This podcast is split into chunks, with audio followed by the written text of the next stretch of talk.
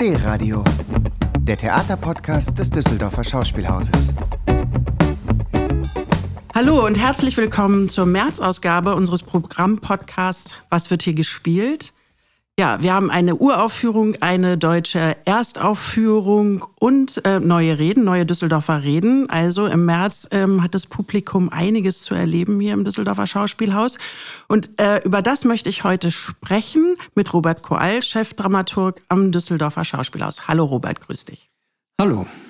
Mein Name ist Marion Troja. Ich arbeite hier in der Kommunikationsabteilung und einmal im Monat treffe ich mich hier im Tonstudio mit einem Gast und wir plaudern uns ein bisschen ähm, durch das Programm unter der Frage, was wird hier gespielt? Und jemand, der ziemlich genau weiß, was und warum vor allen Dingen etwas hier im Haus gespielt wird, bist du, Robert, weil du nämlich Dramaturg und Chefdramaturg hier bist. Ähm, viele Leute wissen nicht, was das ist. Jetzt also eine ganz kurze Jobbeschreibung von dir. Ja, das ist die meistgefragte Frage meines Berufslebens. das bin ich schon gewohnt. Ähm, Dramaturginnen und Dramaturgen gibt es an diesem Hause vier. Und wir sind, also ganz kurz gesagt, wir sind Initiatoren, Initiatorinnen und BegleiterInnen von, von künstlerischen Prozessen. Wir sind diejenigen, die gemeinsam mit der Intendanz uns den Spielplan ausdenken. Welche Stücke werden gespielt? Welche RegisseurInnen arbeiten bei uns? Welche KünstlerInnen überhaupt arbeiten bei uns? Äh, wie werden die Besetzungen gemacht, wie ist die Außendarstellung des Hauses, die ästhetische Linie. Das, was KuratorInnen in der bildenden Kunst oder im Ausstellungswesen sind und das, was Lektorinnen, Lektoren im Verlagswesen sind, ganz grob gesagt, das sind das, was Dramaturginnen und Dramaturgen am Theater sind.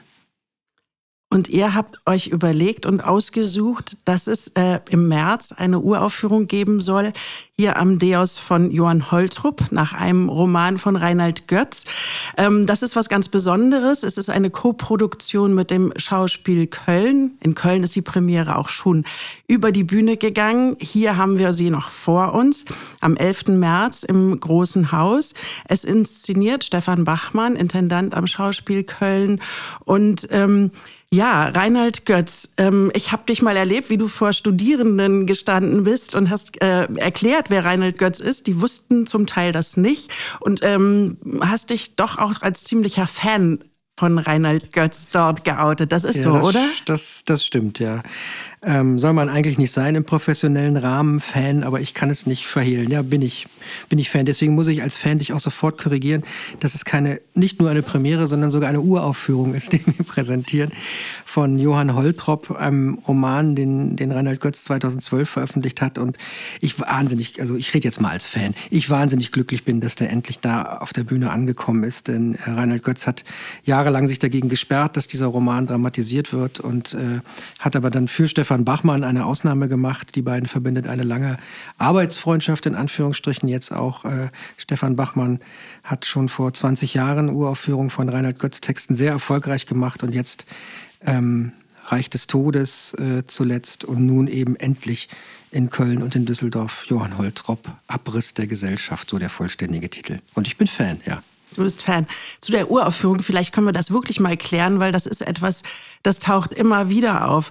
Also die Uraufführung ist nicht der eine Abend, an dem ein Stück äh, auf der Bühne zum ersten Mal gezeigt wird, sondern die Uraufführung ist die Inszenierung, die zum ersten Mal äh, auf die Bühne kommt. Uraufführung als, als Begriff markiert einfach, dass ein Text zum aller, allerersten Mal auf eine Bühne gebracht wird sozusagen. Also man könnte auch von der Premiere der Uraufführung sprechen, dann am ersten Abend, aber die Uraufführung gilt solange ein, bis ein anderes Theater Johann Holtrop ist dann äh, auch nochmal macht. Bis dahin sind wir das uraufführende Haus, genau.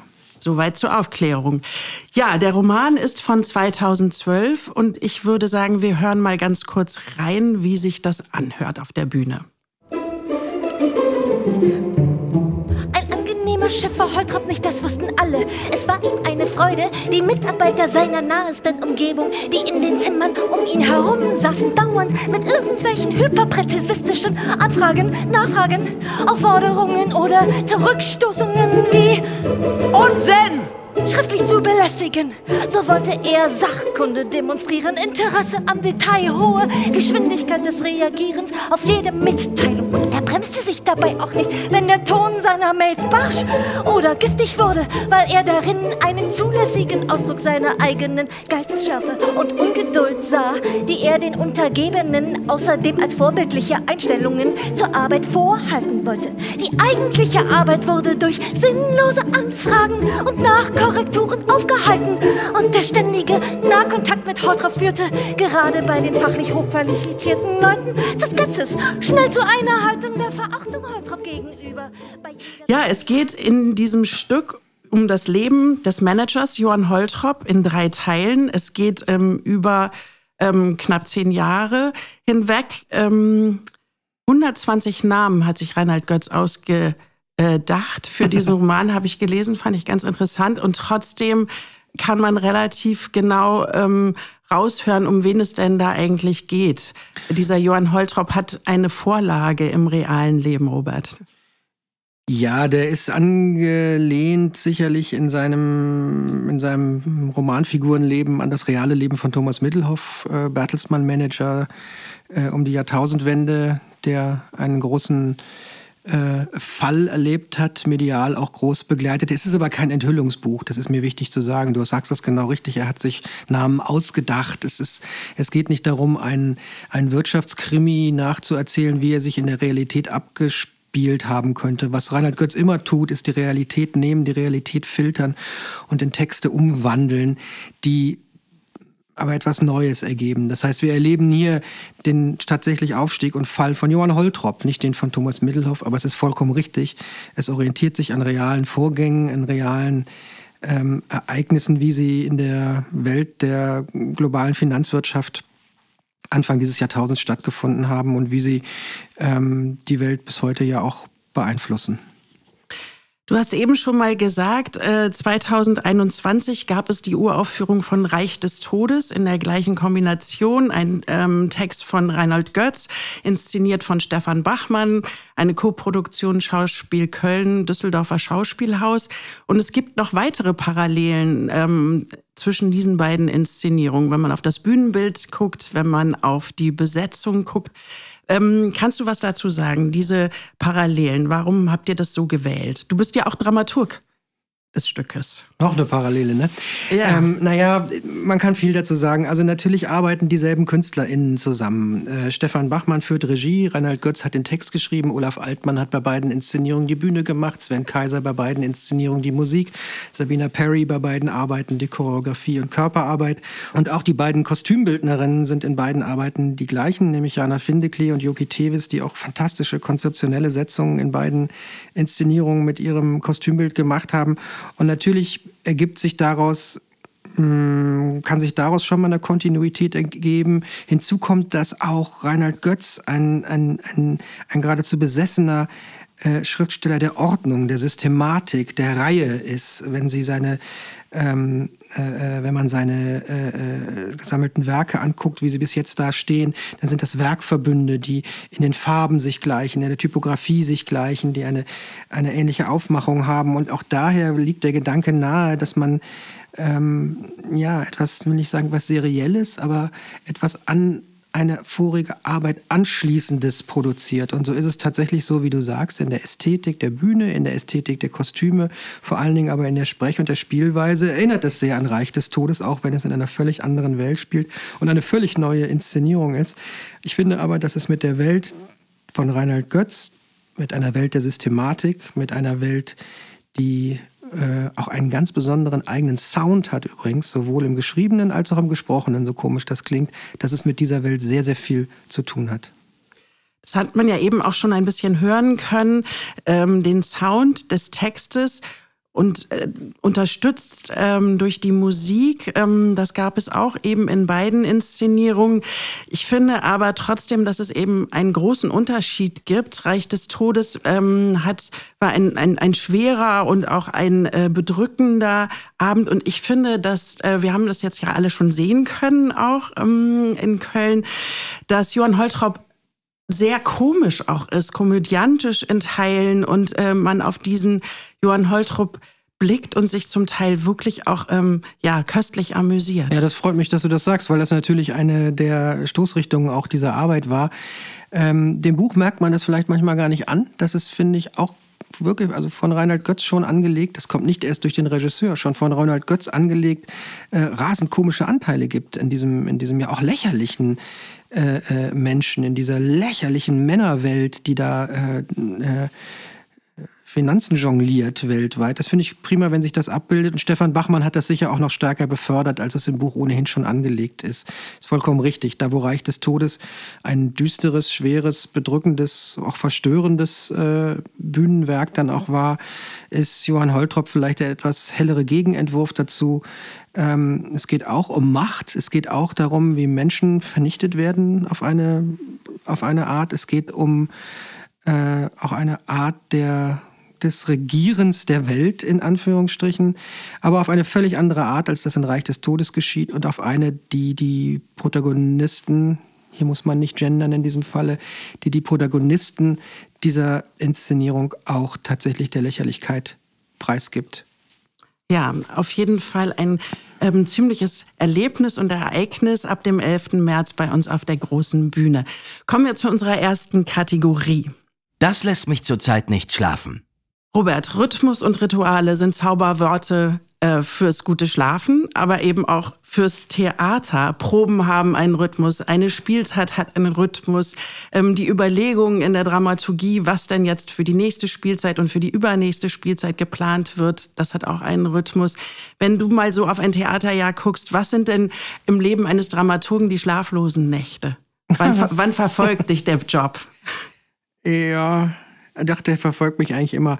Aber das, äh, aber das finde ich eigentlich auch gut. Also das, äh, das gehört auch ein bisschen zu dem Job dazu, dass er, dass er nie aufhört. Äh, und das meine ich jetzt gar nicht negativ. Es gibt eigentlich ja im, im Leben eines Dramaturgen immer irgendwas zu tun. Ich kann ja immer irgendein Buch lesen, ich kann mir immer irgendwas anschauen, ich kann immer einen Gedanken verfolgen. Das finde ich eigentlich ganz schön. Das, was mich nicht schlafen lässt, ist meistens dann eher wenn ich es nicht schaffe, einen, so einen Gedanken zu vermitteln, wenn ich das Gefühl habe, ich müsste einem Künstler, einer Künstlerin nochmal ein bisschen helfen können bei einer, bei der Lösung für eine Szene oder bei der Lösung für einen Text und ich es nicht schaffe, oder einem Schauspieler oder einer Schauspielerin. Und manchmal schafft man das nicht, das so in Worte zu fassen und ähm, diesen Vermittlungsprozess, der so wesentlich zu unserem Beruf gehört, den so zu Ende zu führen. Darüber kann man schon mal länger wach liegen.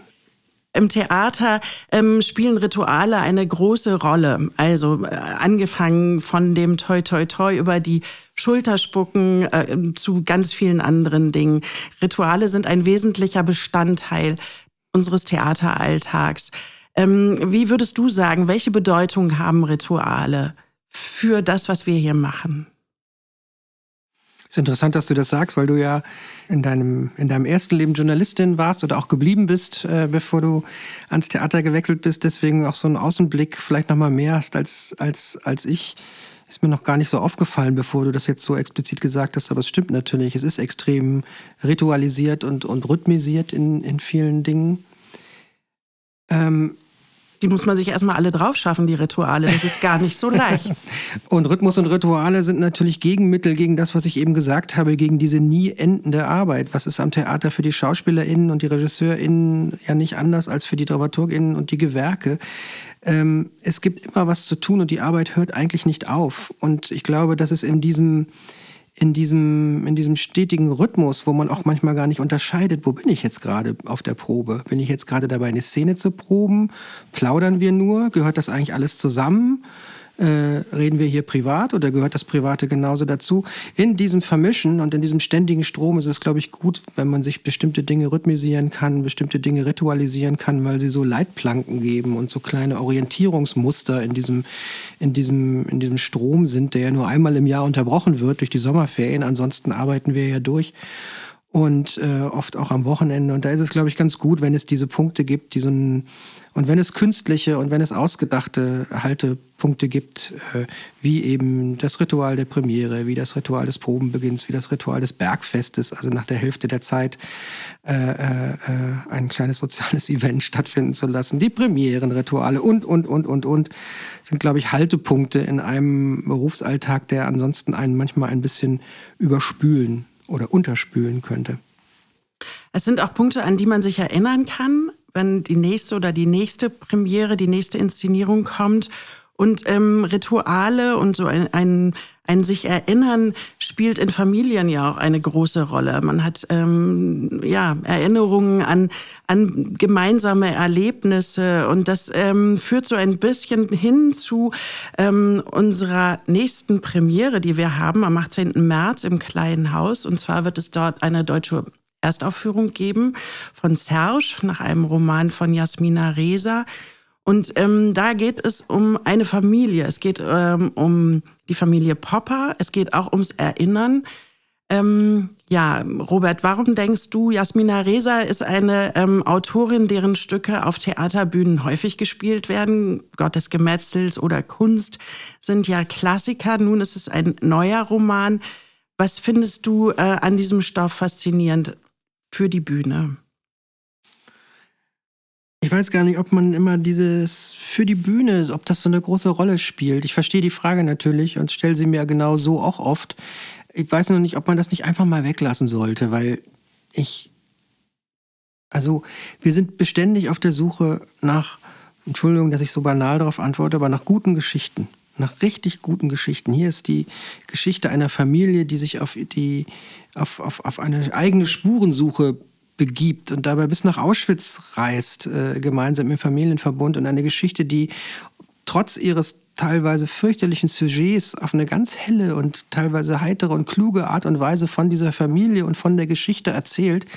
Und sowas ist selten. Und wenn man auf sowas trifft, dann ist mir das ehrlich gesagt mh, hm, ich sage es jetzt mal polemisch, aber dann ist mir das ein bisschen Wumpe, ob das ein Roman ist, ob das ein Drama ist, ob das ein Film ist, ob das ein Bilderbuch ist. Wir haben aus allen möglichen Vorlagen ja schon dann etwas Dramatisches für die Bühne destilliert. Und da steht die Form für mich wirklich an, an, an vierter Stelle. An erster Stelle steht, ist es eine gute Geschichte und ist es wert, dass sie erzählt wird, weil sie uns etwas über uns erzählen kann wiederum. Und das finde ich in dieser Geschichte ganz extrem gegeben und deswegen haben wir, haben wir uns für dieses Stück in Anführungsstrichen für diesen Roman entschieden.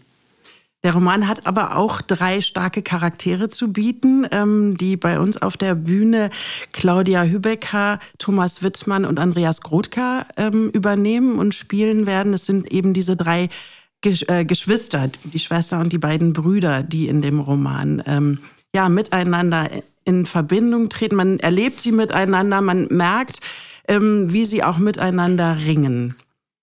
Es ist eine, wie immer, unter Geschwistern nicht ganz einfache Konstellation, die in dieser Familie gegeben ist. Ich möchte jetzt nicht zu viel verraten, ja. aber ja, natürlich liegt der Sinn der Reise, die sie unternehmen, genau darin, diese intrafamiliären Konflikte, Beziehungen auf eine äh, ja, nicht ganz gewöhnliche Art und Weise zu lösen.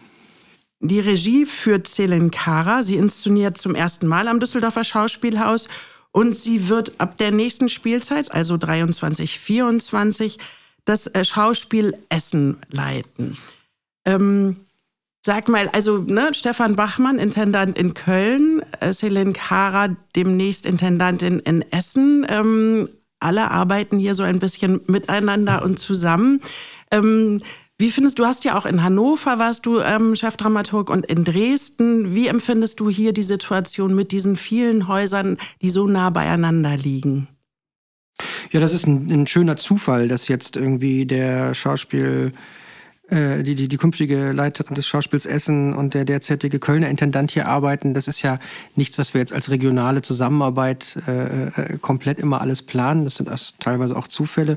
Aber es ist schön. Es zeigt ja irgendwie die enorme theatrale Stärke dieser Region, dass man also wenn man will, kann man ja in Nordrhein-Westfalen jeden Abend sich zwischen vier Theatern mindestens, je nachdem wie weit man fahren will, äh, entscheiden. Und äh, darunter viele hochklassige. Und das ist toll. Was ich mich immer frage, äh, ist, wie das mit dem Publikumsaustausch eigentlich so wirklich ist, weil es ja oft gesagt wird, das ist hier so klein und man macht sich gegenseitig Konkurrenz. Bin mir da gar nicht so sicher. Also bislang habe ich das Gefühl, das Schauspiel Bonn, das Schauspiel Köln, das Schauspiel Düsseldorf, das Schauspiel Bochum, ähm, äh, das Schauspiel Essen und äh, wer nicht noch alles kann in ziemlich äh, schöner und befruchtender Koexistenz miteinander leben. Ich habe bislang nicht das Gefühl, dass wir uns gegenseitig irgendeine Art von Publikum abzögen. Äh, und insofern finde ich das einfach, kann man das doch einfach nur genießen, dass man in so einer wahnsinnig dichten Kulturregion lebt. Das darf ich nicht verpassen. Wir starten im März die Düsseldorfer Reden. Das ist eine Reihe, die begleitet uns durch die vergangenen Spielzeiten schon und auch dieses Mal wird es sie wieder geben. Das ist eine Kooperation mit der Rheinischen Post. Und wir beginnen am 19. März um 11 Uhr im Großen Haus mit einer Rede von Michel Friedmann. Der wird dort etwas sagen zur Zukunft der Demokratie. Ähm, ja, Friedmann geht davon aus, er ist ähm, Jurist, Journalist, Talkmaster und ähm, spricht darüber, dass es eigentlich die Nachlässigkeit ist, ähm, die so ein bisschen die Demokratie gefährdet oder sie zerstören lässt von Menschen und dass es darum geht, Kompromisse auszuhandeln und auch verbindliche Rechte einzufordern und es eben ähm, sich nach denen zu verhalten. Die Düsseldorfer Reden werden jetzt in den nächsten Monaten fortgesetzt werden. Robert, was, ähm, wenn du aus der Dramaturgie und aus eurer Überlegung für das Programm des Düsseldorfer Schauspielhauses sprichst, ähm, Veranstaltungen wie diese, politische Veranstaltungen, die keine Inszenierungen sind, warum sind die wichtig am Theater? Ich glaube, dass Theater Orte sind, an denen immer wieder gezeigt werden sollte, dass an ihnen nicht nur Kunst gemacht wird, dass nur bitte jetzt in ganz dicken Anführungsstrichen lesen, nicht nur Kunst und ins, gemacht wird, Inszenierungen gezeigt werden, sondern dass auch auf andere Art und Weise sich mit der Gesellschaft und mit dem Ort, in dem man lebt, mit dem Land, in dem man lebt, mit den Menschen, mit denen man zusammenlebt, auseinandergesetzt wird. Ich finde, das gehört zu einem Ort wie einem Stadttheater dazu, was viel Geld von der öffentlichen Hand kriegt, um mit diesem Geld ähm, so ist mein Verständnis unserer Aufgabe, ähm, nicht nur einen Theaterspielplan zu machen, sondern auch sonst andere Veranstaltungen zu bieten, um diese Stadt zum gemeinsamen Nachdenken zu äh, bringen, zum gemeinsamen Reden zu bringen, zum konzentrierten sich auf ein Kunstwerk äh, äh, äh, fokussieren bringen. All das gehört für mich eigentlich untrennbar zusammen. Ich möchte ungern ein Theater machen, an dem ähm, ausschließlich äh, äh, Theaterstücke gezeigt werden und das war's dann. Wir müssen ja auch darüber ins Gespräch kommen und dazu ins Gespräch zu kommen heißt nicht nur über die Kunst, sondern auch über das Leben, was wir gemeinsam leben.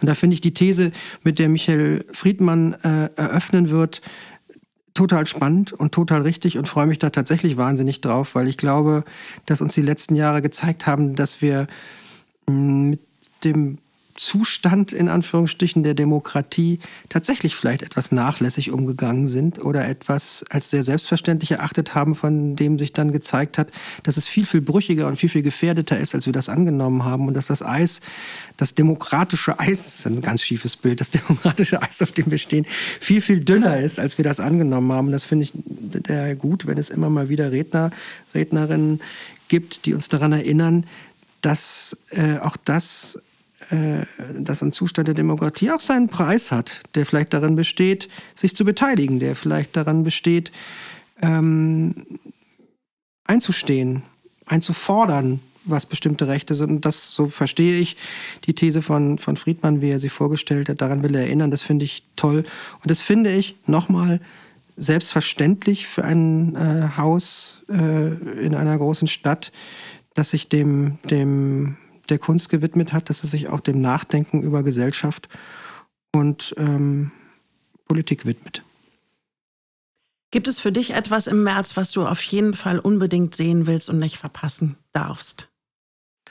Ja, das Schlimme in so einem Haus unserer Größe ist, dass es tatsächlich jeden Monat Sachen gibt, die ich verpasse am eigenen Theater, was mich immer wieder selber deprimiert.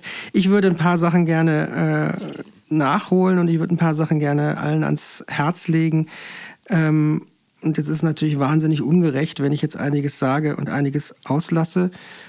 Eine Sache, die ich schon gesehen habe, die ich aber wirklich jedem und jeder ans Herz legen möchte an dieser Stadt, das ist eine Inszenierung aus unserer Sparte des Stadtkollektivs. Die haben eine Inszenierung gemacht, die heißt Odyssee. Odyssee frei nach Homer und äh, geschrieben oder überschrieben von Pavlo Arie. Das ist eine Inszenierung, die größtenteils von geflüchteten Menschen aus der Ukraine gespielt wird, ergänzt durch einige SpielerInnen aus Düsseldorf. Ich möchte diese Inszenierung wirklich allen ans Herz legen. Ich habe, äh, ist immer komisch, wenn man das übers eigene Haus sagt, aber ich war selten so angefasst, so berührt, so nachdenklich, so aufgewühlt wie nach dieser Inszenierung. Äh, wir spielen sie einige Male im, im März, am 12., am 16., am 19. Ich glaube, es gibt sogar noch weitere Termine. Das möchte ich wirklich jedem ans Herz legen, sich diese Inszenierung anzugucken. Davon lasse ich mich überraschen. Ja, ich finde, eine Überraschung des Märzspielplans sind Schillers Balladen live. Das ist ein äh, kleines Format im Unterhaus am 24.03. um 20 Uhr. Und dort werden zu erleben sein die Studierenden des Düsseldorfer Schauspielstudios. Das sind acht Schauspielstudentinnen und Studenten, die jetzt in den vergangenen zwei Jahren bei uns in verschiedenen Inszenierungen auch zu sehen waren und sind, aktuell natürlich auch noch, noch bis zum Ende der Spielzeit. Und ähm, dann werden die meisten von ihnen zumindest in viele Richtungen ähm, ja, ausziehen, an andere Häuser gehen ähm, und ja, sie werden jetzt noch mal alle zusammen an diesem Abend, es gibt glaube ich noch einen Folgetermin zu sehen sein mit Schillers Balladen und äh, die künstlerische Leitung dieses Abends hat Andreas Kriegenburg. Ein Regisseur, der ähm, ja auch noch etwas anderes in diesem Frühjahr ähm, hier inszenieren wird, Robert. Ja, Andreas Kringburg ist dem Haus ja schon seit längerem verbunden, hat die Drei-Groschen-Oper hier gemacht und hat äh, Männer von Barnhelm hier gemacht, arbeitet jetzt mit den Studierenden an diesem Schiller-Balladenamt. Das ist übrigens, der, ist übrigens der zweite Autor, von dem ich Fan bin, das weißt du auch nicht. Aber das ist für dich jetzt die Überraschung. Reinhard Götz und Friedrich Schiller, das sind, äh, das sind so meine Säulenheiligen. Und ich freue mich deswegen auch wahnsinnig auf diesen Abend mit den Studierenden und den, und den Balladen. Das finde ich, find ich wirklich ganz toll. Und Andreas Kriegenburg macht aber eben dann, wie du schon sagst, sagst, auch noch was anderes. Und zwar was ganz, ganz Großes. Ähm, später in Anführungsstrichen in der Spielzeit. Wir haben ja äh, durch die vermaledeite Corona-Zeit eine kleine Neuerfindung gemacht, nämlich die Open-Air-Inszenierung, die es jetzt seit drei Jahren oder jetzt das dritte Jahr dann geben wird.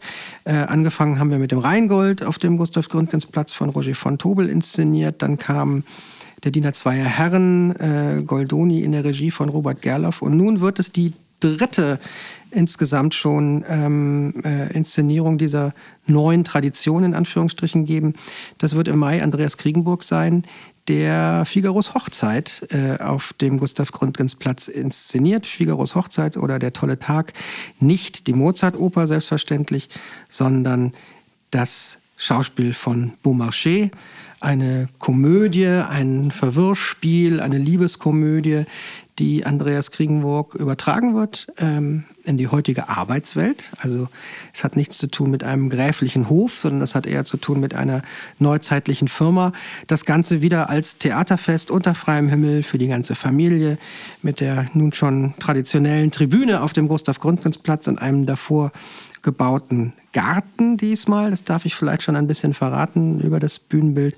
Und da freue ich mich drauf, weil es immer toll ist, wenn man, wir haben über Rituale gesprochen, wir haben über Rhythmus gesprochen, wenn man am Ende einer Saison, ähm, wenn es so langsam in den Frühling, in die Sommermonate geht, wenn es vielleicht auch langsam schwerer fällt, ins Theater zu gehen, weil es draußen so schön ist, äh, wenn man dann auf dem Gustav Gründgens Platz mit einem kühlen Getränk in der Hand und der untergehenden Sonne äh, auf unser schönes Theater blickt und davor eine Komödie geboten wird, ähm, dann finde ich das einen tollen und, und, und, und hellen Abschluss eines, eines schönen Theaterjahres, hoffe ich. Und davon lasse ich mich dann überraschen. Das werde ich mir unbedingt noch ansehen. Ja, es gibt jetzt äh, noch einige letzte Möglichkeiten, verschiedene Inszenierungen zu sehen, die noch äh, nur noch wenige Male gespielt werden. Eine davon ist Rausch am 25.03. im Jungen Schauspiel. Das ist eine Inszenierung des belgischen Theatermachers Gregory Cars, ähm, der schon häufiger am Jungen Schauspiel inszeniert hat, gerade K wie Kafka. Und Rausch ähm, gucke ich mir wirklich auch noch mal an, weil ich es ähm, ziemlich faszinierend finde, wie dort ähm, über Exzess oder eben auch den, den Wunsch nach Entgrenzung ähm, Theater gemacht wird und gezeigt wird, ohne dass ein einziges Wort gesprochen wird. Also es ist eine große ähm, Körperlichkeit, die man dort erleben kann, die sich auch überträgt, ähm, die man auch wirklich selber dann spürt, was da eigentlich passiert. Und das äh, finde ich sehr faszinierend und werde es mir deswegen nochmal angucken. Ja, ist doch ein toller Hinweis. Ich habe ja gesagt, ich muss noch Dinge nachholen im März und Rausch gehört zum Beispiel definitiv dazu. Also, du hast noch eine Chance, das zu machen. ja, vielen Dank, Robert, dass wir mal schnell hier durch den März gezogen sind und ähm, toi, toi, toi. Auf toi, toi, toi darf man, wie wir Theaterleute wissen, nicht Danke sagen, sondern sich nur in die Augen gucken. Das tue ich jetzt hiermit äh, und bedanke mich fürs Gespräch.